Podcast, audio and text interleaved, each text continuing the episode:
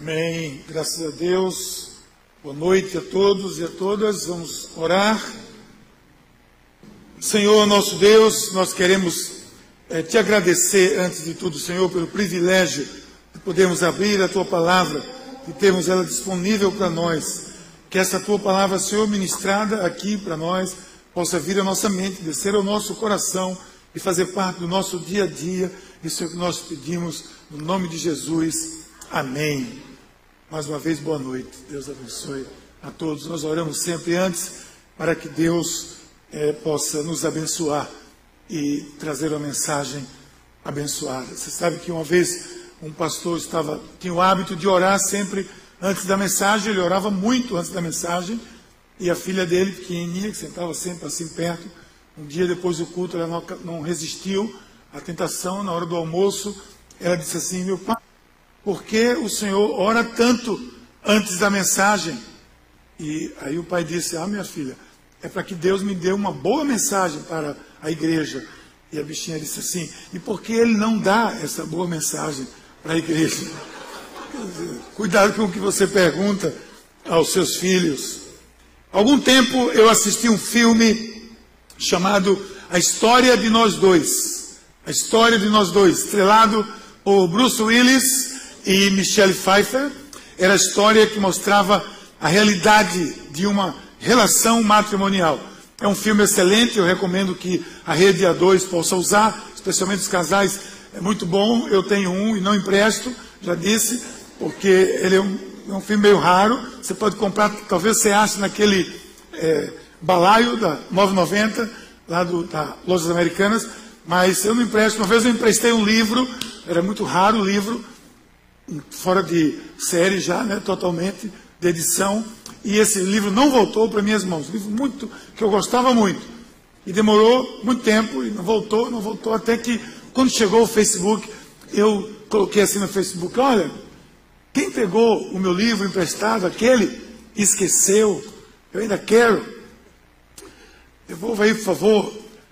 E não apareceu, mas aí o pessoal também não perdoa, né? O pessoal no Facebook ficou Aí, velho, devolve o livro do pastor, meu irmão. O que é que vocês estão fazendo aí? O filme é muito bom, muito interessante, porque ele inclui a história de nós dois, ele inclui os conflitos, as alegrias, o que pesa, o que vale, o que pode ser prioritário, o que pode ser secundário, e que para muitos pode ter parecido uma coisa até boba, mas para quem vive em família, foi a mostra de uma grande realidade. A história de nós dois inclui muito mais do que nós dois. A minha história de Valéria inclui muito mais do que a minha história e a de Valéria juntos, inclui, envolve toda uma realidade, envolve famílias, envolve pessoas que nos cercam, envolve sogros e sogras. Nós não conseguimos nos livrar dessa criatura ainda, desse tipo de gente, sogros e sogras, pais e filhos, pais e mães, todos eles envolvem, não tem jeito, não tem para onde correr. A história de nós dois envolve muito mais do que nós dois, saiba disso. Então, eu recomendo esse livro e esse, esse filme, e eu hoje, por isso, hoje nós iniciamos aqui na Paz a nova série de mensagens, a, a série anual de mensagens da paz, que esse ano se chama Família Eterna. A família é eterna, é a família para sempre, é a família que vai durar, que vai permanecer. Esse é o propósito de Deus. Mês de março, família eterna. Agora, eu adianto, existem muitas forças, você sabe disso, especialmente você que é casado, que tem uma família, há muitas forças mudando o cenário da família, há muitas vozes lá fora dizendo o que a família agora tem que ser, ou o que ela precisa ser, dizendo até que a família acabou, que o conceito de família já não existe mais no modelo tradicional, ou que se chama modelo tradicional, que isso é coisa do passado, que isso é coisa ultrapassada, e eu não acredito nisso. Eu e você sabemos que a família não acabou, a família não acabou, ela está fragilizada, é verdade, ela está fragilizada, mas ela necessita ser fortalecida. Nós acreditamos na família. Não é à toa que nós temos aqui células de casais casados, nós temos é, momento a dois, nós temos mentoreio de casais, nós temos o envolvimento o maior possível para que as pessoas possam é, é, criar relacionamentos saudáveis, uma família estabelecida de maneira saudável. Porque se você, desculpa, esperar que por aí você escute as coisas boas de uma família, você sabe que não vai escutar no dia a dia. Na televisão, por exemplo, raramente ou quase nunca você escuta alguém ou alguma imagem ou alguma história de uma família estruturada. Parece que de propósito, ou nem parece, a gente percebe que parece que é mesmo, de propósito, as famílias que aparecem são famílias desestruturadas. Mas a Bíblia tem uma proposta para a família. A palavra de Deus tem uma proposta para a família. E nós vimos aqui na leitura de hoje que existe uma proposta. Nós entendemos que família é um plano de Deus para a minha vida.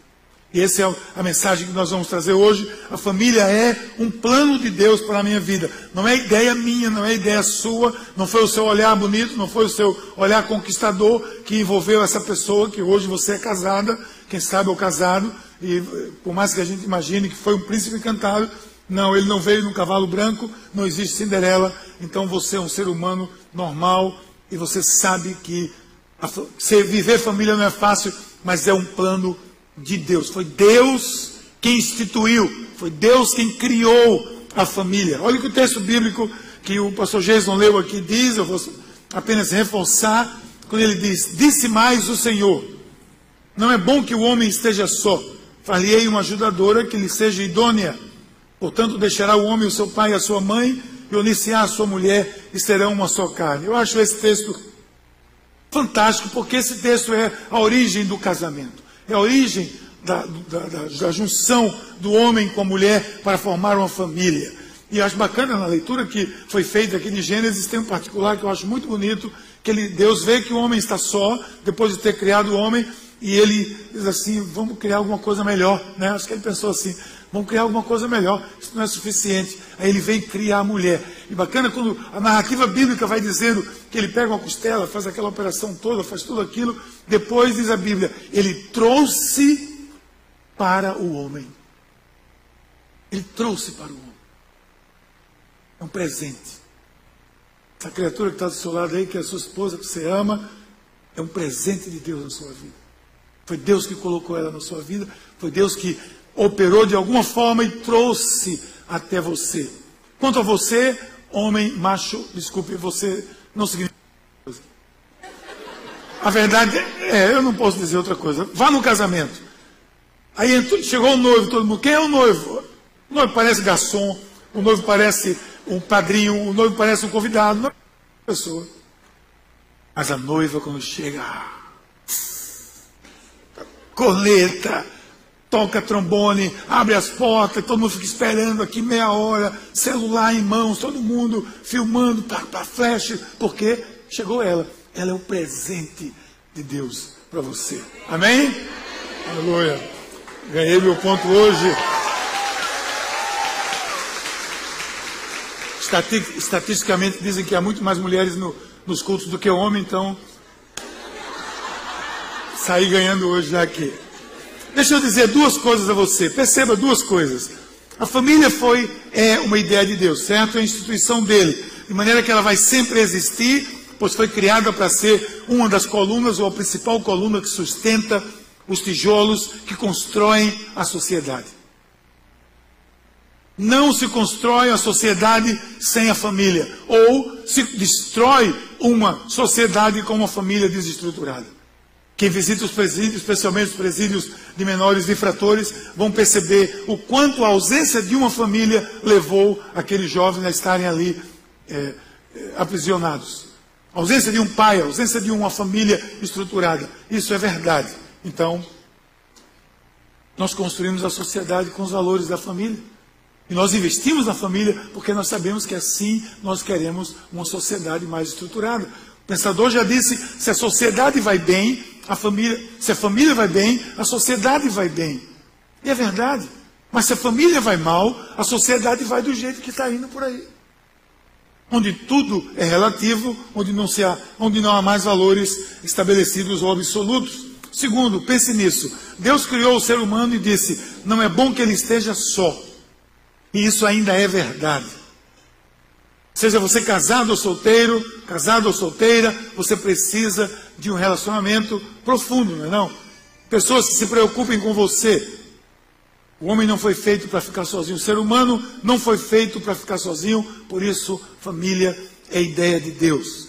E aí você pode perguntar, sim, Miguel, então me, me diga para que serve a família? Para que serviria a família? Olha, eu teria aqui inúmeras razões para dizer a você por que e para que serve a família. Eu vou citar algumas e quero que você esteja atento. Nós temos um gás aí dentro do boletim, você pode anotar, você pode completar. Ajuda você na concepção, na captação dessa mensagem. Primeiro, eu entendo que a família, a família é, ela serve porque ela é o meu abrigo nas tempestades. É o meu abrigo nas, nas tempestades. Todos nós enfrentamos tempestades na vida, porque a vida não é fácil. A gente sabe disso. O dia a dia, as coisas nem sempre são do jeito que nós planejamos. Nós precisamos de um lugar de estabilidade, um lugar de proteção, um lugar de segurança, um lugar onde eu possa chegar, um lugar onde eu possa sentar, um lugar onde eu possa chorar. A Bíblia diz assim em Provérbios 14: No temor do Senhor, a firme confiança, e os filhos terão um lugar de refúgio. Há pelo menos três tipos de tempestades que eu entendo que a família pode ser um abrigo. Claro, existem muito mais do que isso, e você pode discutir isso na sua célula durante a semana, em casa, como você quiser, no seu estudo bíblico, mas eu vou citar aqui pelo menos três. Pelo menos três. Um deles, por exemplo, mudanças. Mudanças na vida. Mudança é uma tempestade. Tem até um ditado que diz que a pessoa está mais perdida do que cachorro em dia de mudança, não tem isso? Porque o bichinho fica perdido, não sabe onde vai caminhão para lá, caminhão para cá. Mudança é algo difícil. Todos nós passamos por mudanças na vida. Isso é algo que invariavelmente vai acontecer com você, comigo e com todos. Ao longo da sua vida, quantos anos você viver, você vai passar por um processo de mudança. Se você não acredita nisso, olhe no espelho e veja seu álbum de fotografia de alguns anos atrás, você vai ver que é uma, é uma realidade. Mas por outro lado, Todos nós enfrentamos mudanças, às vezes, difíceis na vida. Por exemplo, doenças, morte, mudança de escola, por exemplo. Mudança de escola, lembra de mudança de escola? Vou, vou tirar você nessa escola, vou colocar na outra. A criança fica. É, é incômodo isso, né? Quer ver uma outra coisa que mudança é, é muito interessante? É com os seus filhos. Vocês que têm filhos em idade pequena, os filhos já cresceram, mas quando eles eram pequenininhos, Primeiro dia de aula na escola. Você prepara, você escolhe aquela escola que tem é, tudo colorido, que tem tudo que chama atenção, que tem tudo que vai atrair ele. Então você leva o seu filhinho para a escola, primeiro dia de aula, bota a fardinha nele, ele ainda está achando estranho aquilo, e você tira foto, posta no Facebook, no Instagram, bota em todo canto, no Twitter, primeiro dia de aula, aí leva ele para o colégio, quando chega lá, diz, Pô, filhinho, agora papai vai embora, mamãe vai embora e você vai ficar aqui. Não! Eu quero ir para onde? Para casa. Porque casa é o lugar seguro. Lar é o lugar de segurança, é o lugar que ele se sente seguro e deve ser assim mesmo. Quando as mudanças da vida acontecem, eu preciso de um refúgio contra a tempestade. E você deve encontrar esse refúgio dentro de uma família estruturada, equilibrada. Você vai viver mudanças e você precisa de um abrigo. Quer ver outro? Outra eh, tempestade é, são os fracassos da vida. São os fracassos. Você não vai ser sempre um vencedor, como o esporte pensava que ia ser, sempre um vencedor. Hoje perdeu para o Central. Pronto. Pensa que vai ser sempre vencedor. Não vai. Um dia você vai perder na vida. Não, Murilo. Um dia vai perder. Na vida é assim. Você um dia perde. Um dia perde. Eu estou acostumado já. Sou do Náutico, não estou nem aí para isso. Você não vai ser sempre um vencedor. Algumas vezes você vai perder. Você não recebe aquela promoção que você esperava receber. Você recebe uma nota baixa, quem sabe, naquilo que você não esperava. Você não é escolhido para jogar no time. Poxa vida. Eu, eu particularmente, eu acho que eu vou falar meus traumas aqui todinho. Quando eu, eu quando era criança, jogava futebol. Eu nunca, nunca soube jogar futebol. Nunca soube, nunca consegui jogar futebol bem. Então, onde é que eu jogava? No gol. Porque na hora de tirar a linha, Jesus lembra do que começa o negócio? Fazia aquela risca no, no chão assim, os dois times, vamos tirar a linha. Aí tira Jesus para lá, para cá, eu ficava esperando meu nome. não surgia. Meu nome não aparecia. O que acontecia? Miguel pro gol. Vou pro gol. Então eu virei goleiro, não por vocação, por, por indicação mútua. Todo mundo me escolhia para o gol. Fracasso na vida nós vamos ter. Nós sabemos disso. As coisas não acontecem sempre como nós planejamos. E eu creio que nós podemos lidar muito melhor com os fracassos da vida se pudermos chegar em casa e ter um braço que nos abrace, ter uma voz que nos conforte, que tenha um abrigo nessa tempestade. Por isso que o, texto bíblico diz: melhor é serem dois do que um, porque tem melhor paga do seu trabalho, pois se caírem, um se levantará, levantará o seu companheiro, mas ai de quem estiver só, pois caindo não haverá quem o levante. Os momentos de os fracassos da vida, nada melhor do que uma voz dizendo a você: Nós estamos aqui, estou aqui com você. Gente, ninguém precisa, ninguém deveria, eu já disse aqui uma vez algo parecido, ninguém deveria estar num, num, num gabinete médico sozinho no dia de um diagnóstico terrível. Ninguém deveria estar num, na sala de uma casa abandonado, sozinho, num dia de frustração. Ninguém deveria estar passando momentos de dificuldades sozinhos. Todos nós deveríamos ter um apoio. E o apoio que nós temos, que devemos ter, que precisamos ter, precisamos fazer que seja esse apoio, é uma família. Deus criou a família para ser um abrigo nos momentos de fracasso. Quer ver uma outra tempestade? É a rejeição. Já me disseram que você pode passar por tudo na vida você pode fazer muitas coisas com a pessoa, mas se você quiser frustrar essa pessoa, magoar essa pessoa, rejeite ela. A rejeição é um sentimento que ninguém administra com facilidade. Talvez seja uma das maiores tempestades mais difíceis que nós temos na vida. Pode ser aquilo que vem lá da infância. Você ainda hoje pode se lembrar daquelas dores da infância. Muitos de vocês, quem sabe, podem até lembrar de quando você foi, talvez na escola, não sei, humilhado ou diminuído. Rejeição é uma tempestade. Alguém disse algo que lhe machucou. Você guardou, cultivou no seu coração.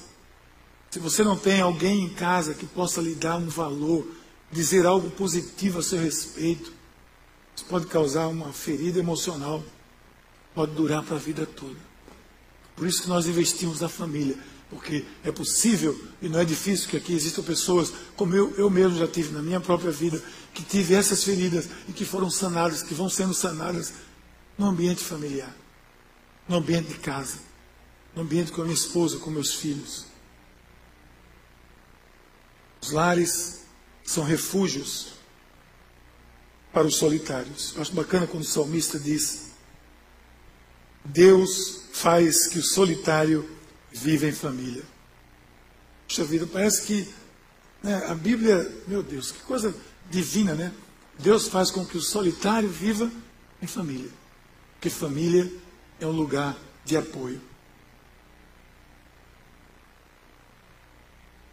As brincadeiras infantis, jogos, Boa parte desses, desses brinquedos, jogos, essas coisas, tem como final a casa, voltar para casa. O lugar seguro é a casa. Então, lar foi criado para significar segurança. Você está em casa, você está seguro. É meu abrigo na tempestade. É o lugar onde é seguro chorar. É o lugar onde é seguro descansar. É o lugar onde eu posso ser consolado é na minha casa. Por isso que o projeto de Deus é que nós edifiquemos casas, lares dessa forma. Qual é a minha resposta para isso? Simplesmente amando, demonstrando amor. Ame a sua família, demonstre isso essa semana de maneira prática. Uma outra, um outro aspecto que eu vejo que para mim a família serve bastante é que a família é o meu lugar de aprendizado. Família é a universidade da vida. Geralmente se vive como se os pais ensinassem aos filhos, somente. Mas nós sabemos que nós aprendemos muito. Se você não aprende com a sua família, eu creio que você tem que repensar por onde você está vivendo. Eu aprendo muito com a minha família, com a minha esposa, com meus filhos. Se você não, não aprende, repense. A Bíblia diz que a família precisa ser um centro de aprendizado. Você, como é que você aprende as habilidades básicas da vida? Como andar, como falar, como comer, como tomar banho, ainda que demore essa parte. Você aprende no lar. A família é lugar de ensino. A palavra de Deus diz assim no provérbio que nós podemos levar para esse lado, que diz, ouvir filhos a instrução do pai. Sejam atentos para conhecerem e ter entendimento, o entendimento. Família é lugar de disciplina também. Não é só de ensino, mas é lugar de disciplina. E na disciplina aqui, eu não vou nem de perto é, dizer aqui que tipo de disciplina você vai empreender na sua família ou você empreende na sua casa. Isso é uma questão sua que você deve decidir em casa. Hoje existem tantas correntes, né, pró, contra, a favor mais ou menos. Você pode bater em criança, não pode bater. Se bater, vai se frustrar. Se não bater, vai deixar ela é, é, solta nesse mundo. Você tem que bater.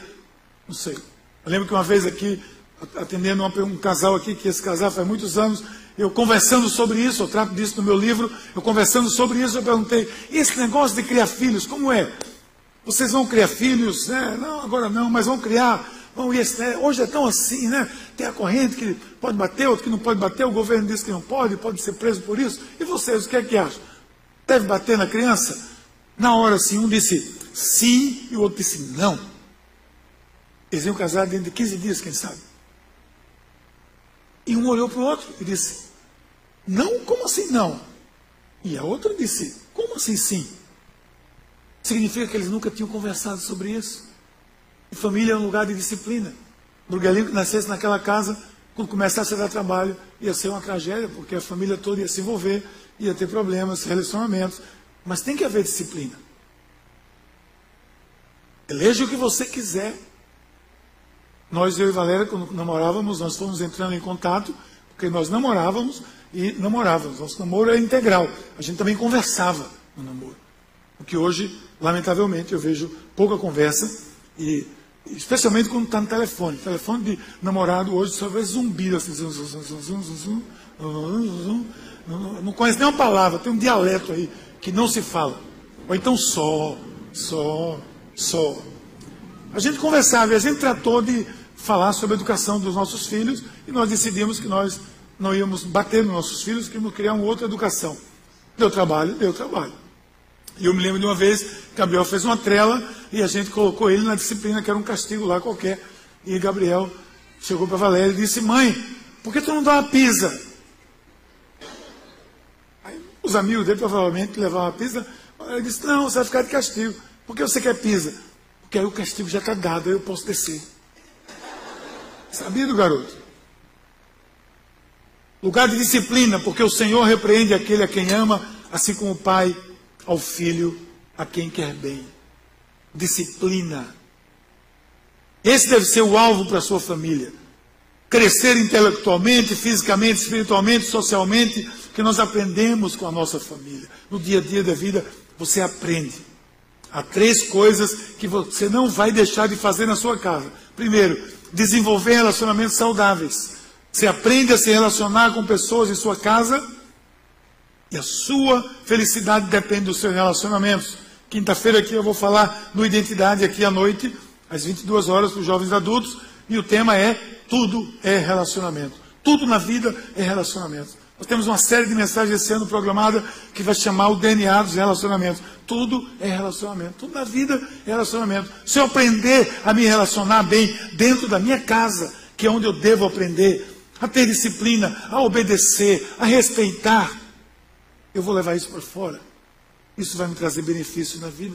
Por isso que é tão importante que a gente aprenda os bons relacionamentos em casa. Porque quando você não faz isso, e aí você já escutou aí na rua, muitas vezes, talvez espero que não com seu filho, mas alguém diz para uma criança assim: esse menino tem casa não? Esse não aprende em casa não? Já escutou isso? Por quê? Porque devia aprender aonde? Em casa. Porque a casa, o lar, é lugar de aprendizado. É ali que a gente fala sobre todos os nossos problemas. É ali que a gente pede perdão. Está ajudando seus filhos a entender como é que eles devem se relacionar com as pessoas. Gente, ter filhos é muito fácil. Basta um encontro, uma data certa, nove meses e um, um médico ou uma parteira. Acabou, você teve o um filho. Criar filhos, forjar no filho, é outra coisa. Por isso tem que ter aprendizado. Por exemplo, caráter. Você não pode deixar de ministrar e de ter na sua vida exemplo de caráter. Muito do que você é, você deve ter dado dos seus pais. Essa história tal pai, tal filho é muito parecida. Nossos filhos são parecidos comigo, com Valéria. Um anda parecido comigo, o outro pensa como ela. Nós, nós temos esse, isso no nosso DNA. Nós herdamos isso, e nós herdamos também, por aprendizado, caráter. Caráter não, olha, não se ensina caráter. Você pode tentar, e deve. Mas ninguém aprende caráter na sala de aula. Olha, meu filho, hoje é o dia da aula de caráter. Caráter, caráter, caráter.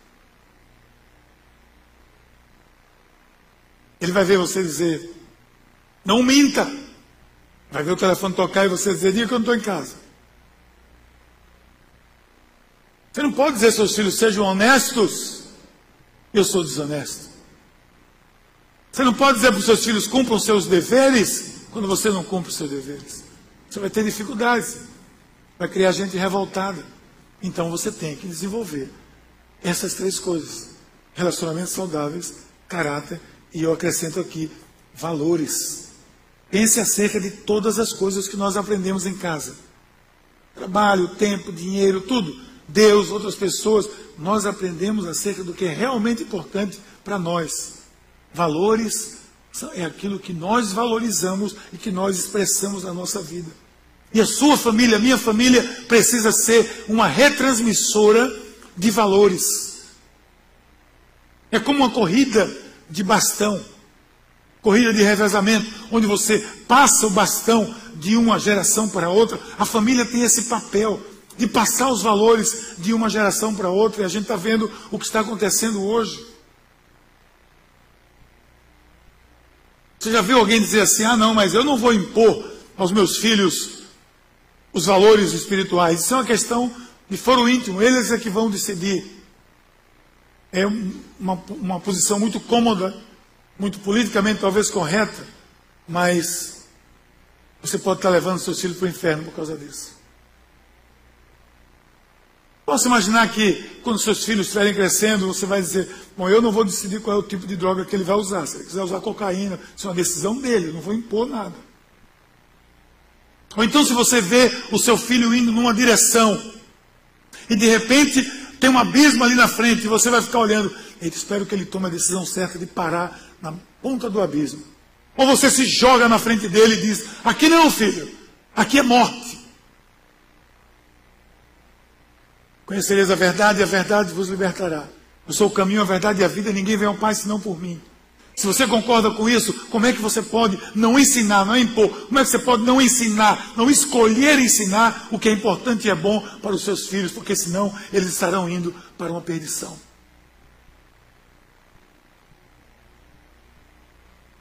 Uma criança, que não é uma questão apenas de deixar que eles escolham. Não dá para deixar que eles escolham simplesmente. Sabe por quê? Porque quem está ministrando para ele não somos nós, na maior, maior parte do tempo. Uma criança, pesquisa alguns anos atrás, foi feita, em média, assistir, se ela assistir cerca de, ela assiste cerca de mil horas de TV por ano. Se você é uma pessoa comum, quando você chega aos 18 anos, você já assistiu 18 mil horas de TV. Se você chega aos 65 anos, você acumulou 9 mil horas de TV. 9, desculpa, 9 anos de TV. 9 anos sentado diante da telinha. O que é que se ministra ali? Agora, se você trouxer seu filho aqui para a igreja, como você traz, e não levá-lo, e levá-lo ali para o Conexão Kids, ou levá-lo para o DIP, ou trouxê-lo para trouxer ele ou ela para o Conexão no sábado à noite. Esses adolescentes, pré-adolescentes, crianças. Se você fizer isso, quando ele chegar aos 65 anos de idade, eles deverão ter cerca de de hora útil, cerca de quatro meses de ensinamento bíblico, se só for isso que você fizer. Por isso que não adianta, a família é parte desse processo. A família é lugar de aprendizado. Não delegue para ninguém. Família é um lugar onde eu me, onde eu me divirto. É um, um abrigo, é um lugar onde eu me divirto. Você esquece muitas coisas que você viveu na vida, mas provavelmente você não esquece aqueles momentos de diversão mais valorosos que você teve com seu pai ou com sua mãe. Você não esquece. Especialmente aquele momento. Você lembra até hoje. Eu tenho momentos da minha vida com meu pai e com a minha mãe que eu me lembro até hoje. Meu pai, era, meu pai o hobby do meu pai era pescar. Hoje ele é defensor dos peixes, ele é vegano, ele não pesca mais nada. Mas ele me levava para pescar, eu e meu irmão. E a gente, ele pescava e a gente fazia aquele buraco na beira da praia na areia, colocava os peixes dentro. Gente, aquilo era uma diversão, era uma alegria. A gente saía aqui da Vila da Aeronáutica, descia isso aqui, ele com a vara na mão, eu e meu irmão. Eu posso sentir o cheiro desse mato aqui, só tinha mato antes, descendo aqui para a praia para pescar. Porque aquilo eram momentos valorosos na minha vida. Que eu me divertia com a minha família. E eu escolhi me divertir com os meus filhos, com a minha esposa, e sempre que eu posso, não precisa de grandes coisas. Eles, eles, olha, eles se satisfazem com muito pouco. Enquanto você está pensando em Paris, Roma, Londres, eles estão pensando aqui em Xangrande, Gravatá, agora de Goitá, e não estão nem aí. Contanto que eles estejam com você. Contanto que eles estejam com você. E eles vão valorizar isso para o resto da vida. Lugar de diversão. Um abrigo para a felicidade para descansar, para festejar, para se divertir, aproveitar a vida. Muitos pais pensam que o centro da aprendizagem é um quartel e ele é o sargento. O menino chega em casa, tirou uma nota ruim, ou então ele brigou na escola, brigaram com ele, e ele chegou lá com a marquinha. E o pai se acha sargentão, vai dizer para ele assim: Seja macho, rapaz. Volte lá e faça a mesma coisa. Você não é homem, não, é? Excelente exemplo. Eu me lembro uma vez que nosso filho Gabriel, coitado, Gabriel sempre é citado, porque ele tem. o segundo foi mais calmo, ele foi mais treloso. Uma vez Gabriel chegou para a gente, todo dia chegava da escola, Mãe, pai, eu nunca esqueci o nome desse menino. Espero que não seja seu filho. Porque ele chegava assim e dizia: Pai, mãe, Bruno Bia, Biadini bateu em mim. Então, meu filho, tenha calma. Fala, professora. Aí passava um dia, dois, lá vinha ele. Bruno Biadini bateu em mim. O que a professora fez? Colocou ele na cadeirinha de pensar. Outro dia, Bruno Biadini bateu em mim. Eu disse logo, ele está pensando. Uma semana, nós, e o bichinho era crente mesmo, ele não reagia. Aí a gente disse para ele, filho, olha, veja bem, você não precisa apanhar de ninguém. Se a professora não está fazendo nada, você simplesmente Reaja, se, se defenda. Outro escudo da fé. Se, se proteja. No outro dia, Gabriel foi na escola, entra na sala de aula, vai direto na cadeira de Bruno Biagini e dá um murro em Bruno Biagini. A professora chama, pastor, o que, que essa criança está aprendendo em casa? Não foi, ele disse que foi mamãe que mandou.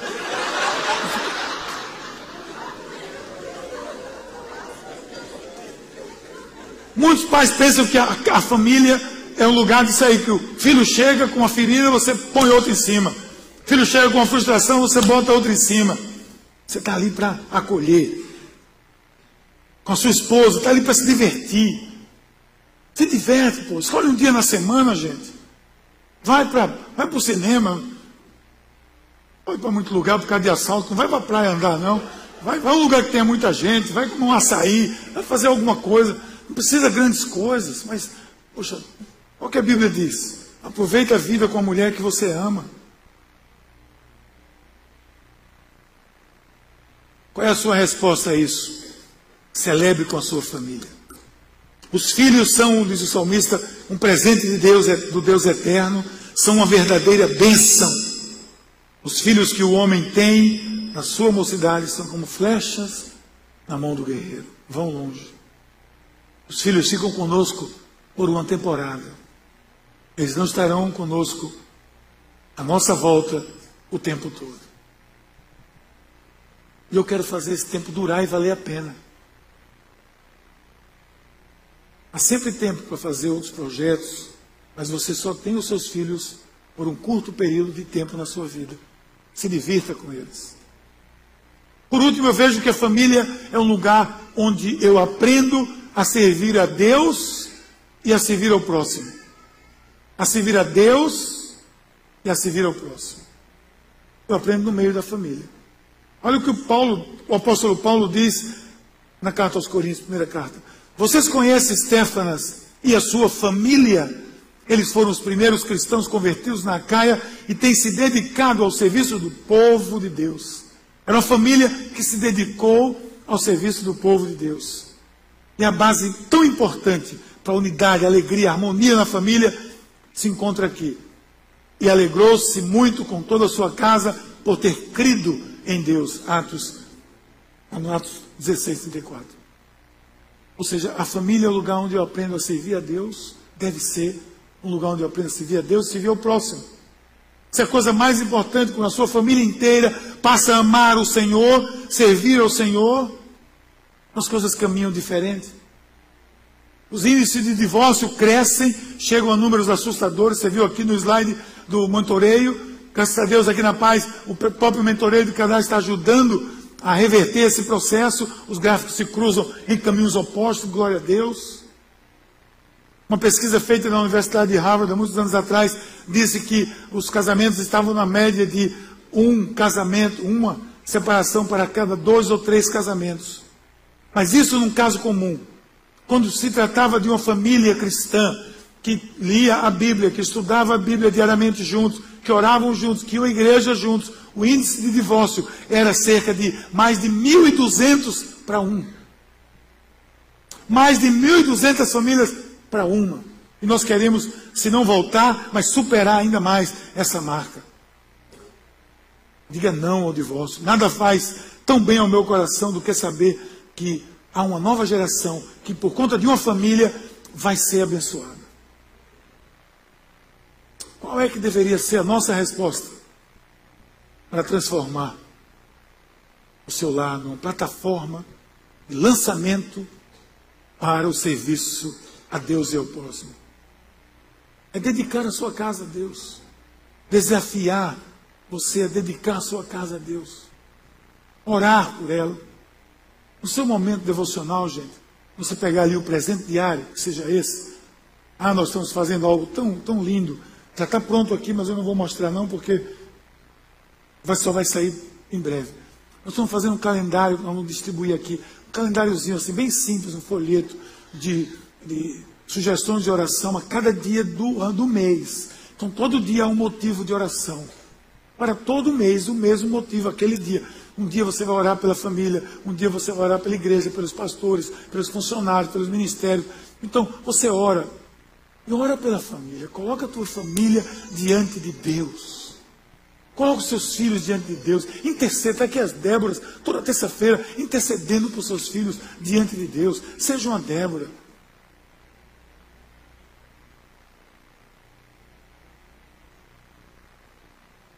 Esse é o ideal de Deus. Não há famílias perfeitas porque não existem pessoas perfeitas. Mas há famílias felizes. Mas há famílias felizes. Meu pensamento é que as famílias sendo fortalecidas, e esse é o projeto de Deus, a sociedade vai ser fortalecida. E os solteiros? E os separados? Os divorciados? os que estão orando, os que estão namorando, os que estão de joelho, os que estão clamando. Todos esses, Deus tem um propósito.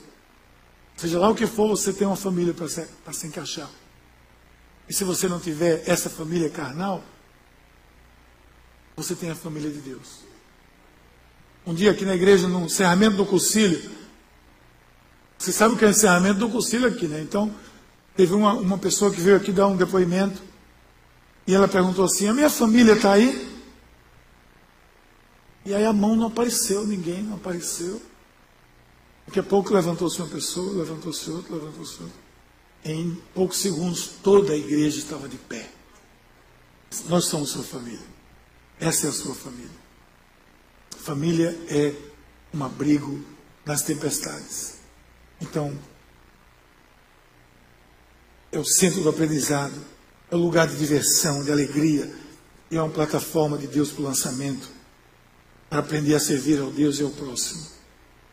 Eu gostaria de encorajar você, durante esse mês de março, que nós estamos aqui dedicando esse mês à família, a fazer uma série de coisas. Olha, nós estamos lançando as inscrições da temporada do mentoreio de casais. Gente, quantos casais, quantas famílias estão abençoadas, quantos casais estão hoje juntos e louvando a Deus juntos com famílias, porque aprenderam no, no mentoreio de casais como viver em família, como se relacionar. Nós estamos com o momento a dois sábado, com tantas ações assim, que você deve simplesmente se encaixar nisso. Esse mês de março, essa série. Você viu aqui que coisa bonitinha que Valéria preparou aqui para. Olha, não ficou bonito esse negócio aqui?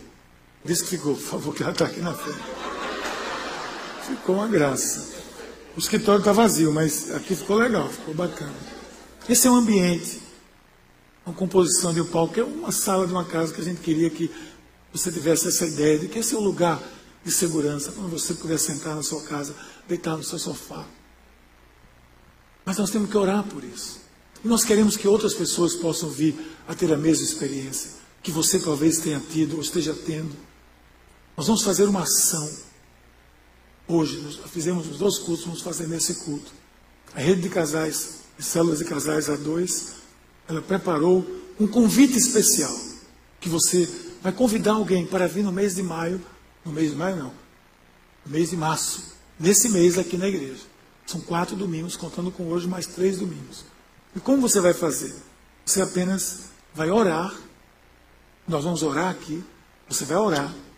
E olha o que eles fizeram.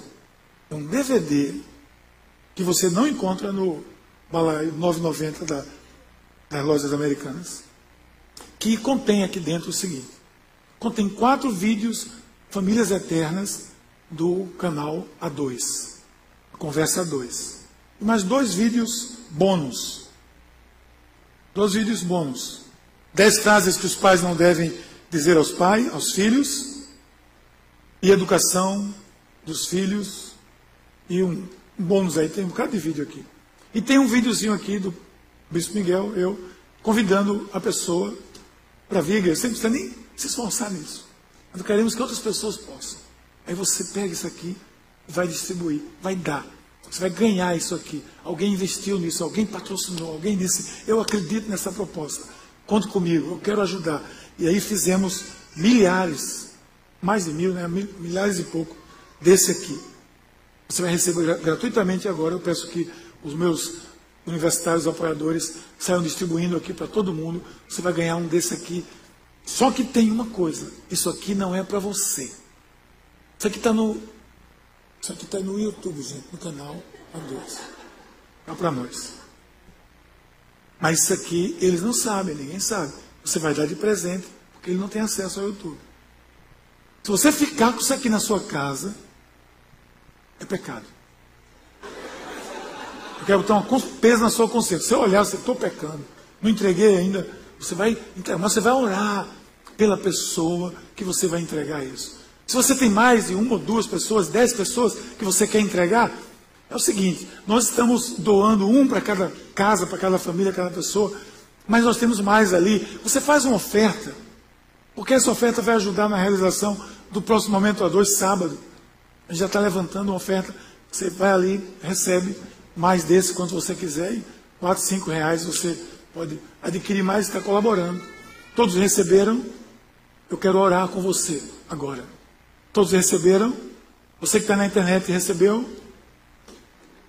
Faltou hoje? Vai receber. Passa aqui na igreja. Todo mundo recebeu?